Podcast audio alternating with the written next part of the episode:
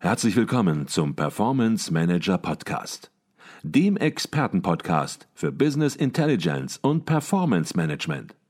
Inspirationen, Know-how und Impulse für Controller und CFOs, die noch erfolgreicher sein wollen. Ihr heutiger Gastgeber Peter Blum.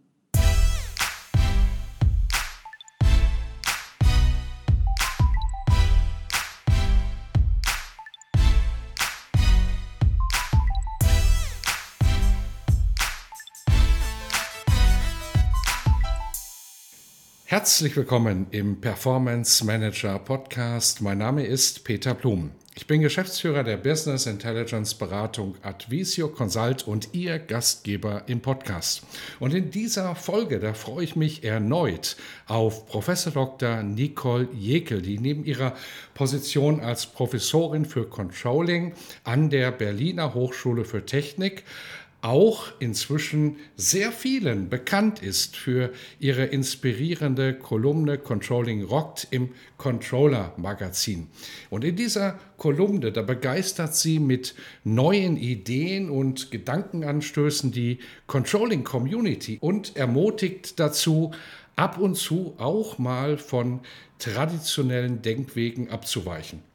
Das Controller-Magazin ist die auflagenstärkste Fachzeitschrift für Controller und Controllerinnen im deutschsprachigen Raum. Dahinter steht der ICV, der Internationale Controllerverein.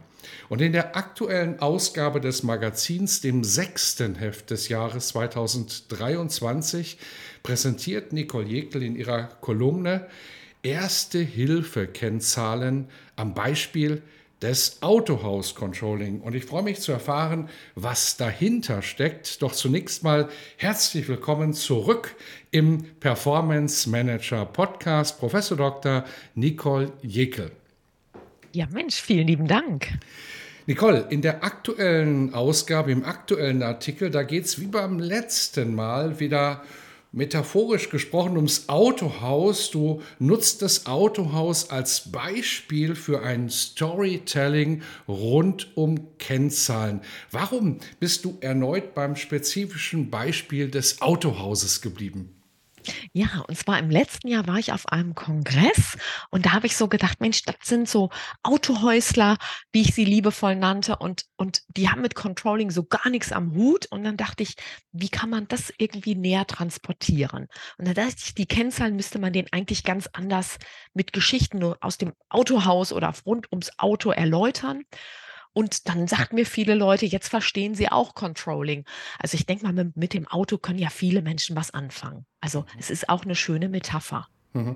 Erstens können mit dem Auto viele was anfangen, sodass deine Beispiele, über die wir gleich sprechen werden, auch verstanden werden. Auf der anderen Seite ist die Situation, die du gerade geschildert hast, natürlich gar nicht Autohaus-spezifisch, sondern nicht alle im Unternehmen sind betriebswirtschaftlich ausgebildet. Nicht alle sind Controllerinnen und Controller. Es ist aber trotzdem wichtig zu verstehen, wie man ein Unternehmen steuert, worauf man achten muss. Und da kann es dann eben helfen, nicht hardcore nur von BWL zu sprechen, sondern das Ganze auch mal in einer anderen Art und Weise zu präsentieren. Und du sprichst vom Storytelling von Kennzahlen. Kannst du uns da vielleicht mal genauer erklären, was du damit meinst und warum das aus deiner Sicht so wichtig ist, Kennzahlen zu erzählen? Ja, Kennzahlen sollen leben. Wir haben ja die Kennzahlen mit so einem ja, Formel 1 Lenkrad verglichen, dass da ganz viele Knöpfchen sind. Ne? Bei Siemens waren bei mir mal 4000 Knöpfchen, als ich da das Controlling gesteuert habe. Aber da blickt ja kein Mensch durch. Und dann ist die Frage, worauf soll ich mich konzentrieren? Und dann schaut man in sein Cockpit und sieht plötzlich die Liquidität. Ne? Und, und Liquidität sagen viele ja wie Flüssigkeit. Was ist das? Ja, das ist, wann ist mein Tank leer? Ne? So, das heißt also, Liquidität im Geschäft ist wie so eine Tankfüllung beim Auto. Also die Summe von Bankkonten, Kreditlinien und so. Und dann, dann guckst du einfach, wie lange reicht es? Ne? Und reicht jetzt es für drei Monate oder für sechs Monate oder vielleicht sogar für neun Monate oder vielleicht sogar für ein Jahr? Also das kann man dann da feststellen. Dann kommen aber die anderen gleich und die sagen, ein Jahr, das ist aber schon Verschwendung wieder, da kannst du mit deinem Geld ja eigentlich wieder was anderes Gutes machen. Also was ist die perfekte Tankfüllung? Und die ist für jedes Unternehmen auch unterschiedlich. Mhm. Und damit bist du sofort in eine Kennzahl eingestiegen, nämlich in die Kennzahl der Liquidität. Und man merkt, man spürt natürlich, man kann Liquidität auch mal anders darstellen und sofort wird die Kennzahl auch verstanden, was vielleicht mit dem Begriff Liquidität so ohne weiteres gar nicht äh, möglich ist. Und du bettest das Ganze, vielleicht gehen wir da noch mal einen Schritt zurück, weil, weil wir dann auch andere Kennzahlen noch mal gleich besprechen, ein in das Konzept der Balance Scorecard von Kaplan Norton. Das haben wir beim letzten Mal im Podcast schon besprochen, aber vielleicht kannst du noch mal die klassischen Bereiche, die in einer Balance Scorecard abgegrenzt werden, noch mal ganz kurz darstellen, damit jeder die Systematik auch drauf hat und versteht. Ja, also Kepler Norton haben die 1992 entwickelt ähm, und die haben vier klassische Bereiche mal festgelegt. Das sind die Finanzen, Kunden, Prozesse und die Weiterentwicklungsperspektive. Und ähm, letztendlich ist das so wie Atmen. Also das ist ein altes Modell, es hat schon die Silberhochzeit gefeiert, so nenne ich das immer. Aber es hat sich, es hat sich tatsächlich bewährt. Und ich habe es schon ganz oft genutzt und ähm, finde es einfach eine klassische ähm, Strukturierungshilfe. Und unter diese vier Rubriken habe ich dann einige, da habe ich dann einige Kennzahlen ausgewählt und mit Hilfe von Storytelling dann ein bisschen erläutert. Und so ist die Liquidität bei den Finanzen quasi aufgehangen. Also wann ist mein Tank leer? Mhm. So, und, und dann bin ich auch in die anderen Bereiche gegangen und habe mir da immer so drei, drei Kennzahlen überlegt, die so relevant sind. Und jetzt muss natürlich jedes Autohaus oder jedes Unternehmen für sich schauen, was sind da meine Kennzahlen. Ne? Und das, das muss das jetzt so nicht sein. Jeder hat ja ein anderes Unternehmen, aber vielleicht ist die eine oder andere Kennzahl dabei, wo jemand sagt, oh, das passt ja auch zu mir.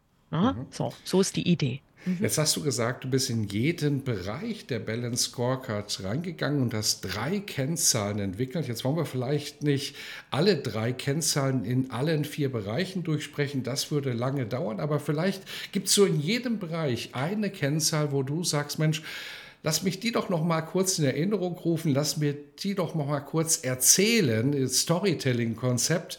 Und so können wir vielleicht dann in der Kundenperspektive weitermachen. Was findest du da besonders spannend?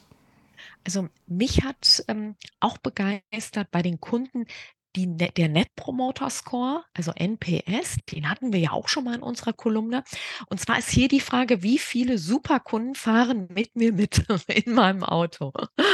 So, also wenn wir mal so eine so eine schicke Tour machen und wir laden da unsere Top-Kunden ein. Und da kann man dann sehen, das sind die Kunden, die mich weiterempfehlen. Das heißt, Kunden, die mich nicht nur toll finden als Unternehmen, sondern die anderen sagen, hör mal, fantastische Produkte, super Service, alles schick. So, und das sind unsere Top-Notches, wie wir die ja auch immer so nennen. Und äh, da vergessen wir oft, die einzubinden, dass die für uns ja die besten Testimonials geben, uns weiterempfehlen und so. Das kann man zum Beispiel mit der Kennzahl machen. Dann bei den Prozessen. Ja, was kann man da machen? Ähm, ich überlege gerade, was passt da am besten? Ich glaube, im Autohaus wie sieht da der Ölstand aus? Also das ist der, der, der Ölstandstrichter oder Online-Trichter, habe ich ihn genannt. Wie sieht der Ölstand bei Extrateilen aus? Da geht es nämlich im Autohaus darum, extra Services anzubieten. Vielleicht Autoreifenwechsel, ne? einmal im Frühling, einmal im, im Herbst äh, oder hier ich mache dein Auto fit oder es wird mal super geputzt. Ne? Oder man kann sich da viele Sachen einfallen lassen, was man da noch extra auch anbieten kann. Und dann bei der Weiterentwicklung, äh, da ist die Frage, die Krankenquote habe ich es genannt. Wann sind meine Autos in der Werkstatt? Das sind quasi die Krankentage der Mitarbeitenden. Ähm, da wäre auch zu überlegen, ob man sie vielleicht nicht lieber auf eine Weiterbildung schickt, vielleicht auch von zu Hause um die Krankentage zu reduzieren. Also sich mal vielleicht sowas zu überlegen. Oder ähm, doch Mobile Home so ein bisschen. Ne? Da sagen gerade viele Autohäuser, nee, das geht bei uns nicht. Der Kunde ist vor Ort. Aber ich denke, Mensch, wenn du deine Prozesse anders machst, vielleicht kannst du da auch ein bisschen Flexibilität reinbringen. Also ich denke, da ist auch Flex, Flexibilität sicherlich ein bisschen machbar. Also ich hätte Ideen.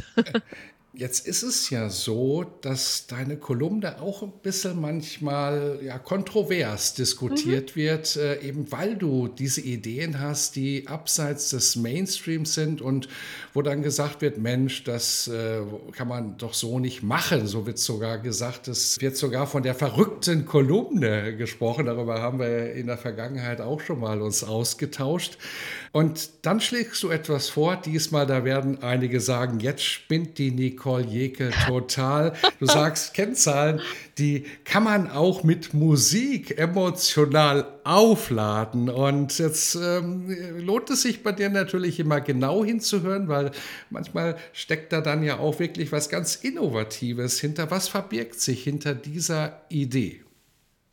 Ja, ich glaube, das hatten wir irgendwann ja auch schon mal. Das geht darum, Kennzahlen zu emotionalisieren. Und zwar gerade im Auto singen ganz viele Leute. Also ab, wenn ich da alleine bin, singe ich auch im Auto mit, auch wenn sich das vielleicht schräg anhört.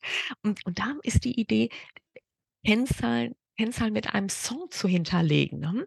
Also zum Beispiel ähm, die Liquidität, weil ich die ja als erstes hier nannte, die ist ja auch wirklich wichtig, dass man die mit einem James Bond-Filmsong hinterlegt, Tomorrow Never Dies, also der Morgen stirbt nie. Ne? Ich glaube, so heißt ja auch frei über die, über die Übersetzung. Oder die Umsätze, Diamonds are forever, Diamanten sind für immer. Ne? Und ähm, so könnte man sich überlegen, ähm, vielleicht neuen Namen den Kennzahlen zu vergeben und dass man die Menschen ein bisschen mehr mitnimmt. Denn ich hatte mal eine Studierende, die hatte, also bleibt natürlich hier anonym auch und so, die hatte immer von Edith gesprochen, bis ich irgendwann mal sagte, was ist denn diese Edith? Was ist das für eine Kennzahl? Und sie meinte EBIT. Und dann dachte ich, ach, guck mal an, das war natürlich Humbug und falsch. Aber wenn du aus Fehlern kann man ja echt lernen, weil wenn du Fehler anders buchstabierst, kommt ja Helfer raus. Also muss man so ein bisschen nachdenken. Das ist tatsächlich so. Und dann denke ich mal, was will mir denn da? Es hilft mir doch irgendwo. Und dann dachte ich, ach, siehst du, vielleicht muss ich einen Frauennamen nehmen oder Namen nehmen. Und irgendwann kam man mal dazu, nimm doch ein Lied, nimm doch einen Song. Dann kannst du es dir viel besser merken. Und die Leute trällern es mit, singen es mit und verstehen es und, und achten vielleicht auf ihre Diamanten, also auf die Umsätze. Ja, also das ist ja das Thema. Die Menschen sollen ja ins Tun kommen. Und damit die ins Tun kommen, muss du dir manchmal echt was Komisches überlegen, damit es dann auch so funktioniert.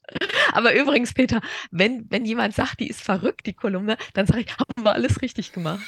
genau. Ich finde, das, das ist das beste Kompliment, was wir, was wir kriegen können. Hier. Ich glaube auch, ja. weil wir machen so viel, du machst so viel, was fachlich äh, ja, tief fundiert ist. Wir machen hier auch ziemlich viel im Podcast, da geht es tief rein manchmal auch sogar über eine Stunde lang. Und von daher ist das halt mal ein ganz anderer Blickwinkel. Und worum geht es denn auch wirklich im Controlling? Es geht nicht darum, dass Controlling ein Selbstzweck ist, dass Controllerinnen und Controller da in stillen Kämmerlein sitzen und vor sich hin planen, reporten, analysieren, forecasten, sondern eben alle im Unternehmen, alle Entscheider, alle Kolleginnen und Kollegen mitnehmen, dass alle entsprechend auch verstehen, wie kann man ja, Dinge positiv beeinflussen und welche Maßnahmen führen zu welchen Ergebnissen, um daraus entsprechend zu lernen. Und wenn Storytelling da in manchen Branchen eben hilfreich sein kann oder sogar Musik, ja, warum denn nicht, wenn das Ziel erreicht wird? Gibt es denn Branchen, gibt es Bereiche, Nicole, wo du sagst, da bietet es sich besonders an? Ähm, ja, es gibt da schon ganz gute Bereiche. Also, ich bin äh, also gerade ähm, äh, bin ich am Überlegen oder am Konzept aufbauen für die Revision, dass man für die Revision auch so mehr Storytelling macht. Weil das ist ja, ich sag mal, noch ein staubiger Bereich vielleicht als Controlling, die Prüfer. Und äh, also da bin ich gerade dran und, und baue einen Artikel gerade auf dazu. Ja, wäre vielleicht auch nochmal für die Kolumne schön aus, aus Revisionssicht. genau. Aber da, das, das sind schon gigantische Ideen. Also im Gesundheitswesen kann man da ganz viel machen. Hier Autohaus hatten wir hier. Also es gibt, gibt unglaublich viele Beispiele. Also, ja. Mhm. Gibt es denn auch einen Ratschlag für Unternehmen oder für Controllerinnen und Controller, die nun sagen, Mensch, hört sich verrückt an, aber ja, bei näherem Hindenken, ähm, da könnte es vielleicht dem unteren Unternehmen auch helfen, weil die haben ja alle von Betriebswirtschaft keine Ahnung, mal salopp gesprochen, aber man möchte eben die Dinge ja doch trotzdem transportieren. Hast du da so eine Idee, hast du da so einen Vorschlag, wie es Controlling aus der Rolle heraus so etwas ins Unternehmen bringen kann, ohne dass alle für verrückt erklärt werden? Ähm, ja, ich glaube, das nächste Jahr wird dafür so ein Trendjahr. Und zwar auch Data Storytelling, Storytelling. Und, ähm, wenn man nicht weiter weiß, sage ich ja immer: „Schau doch mal bei ChatGPT nach.“ Das sind ja jetzt keine Betriebsgeheimnisse, wenn man da Storytelling und seine Branche eintippt. Aber wenn man das zusammenbringt, kriegt man da auch schon absolut erste Ideen.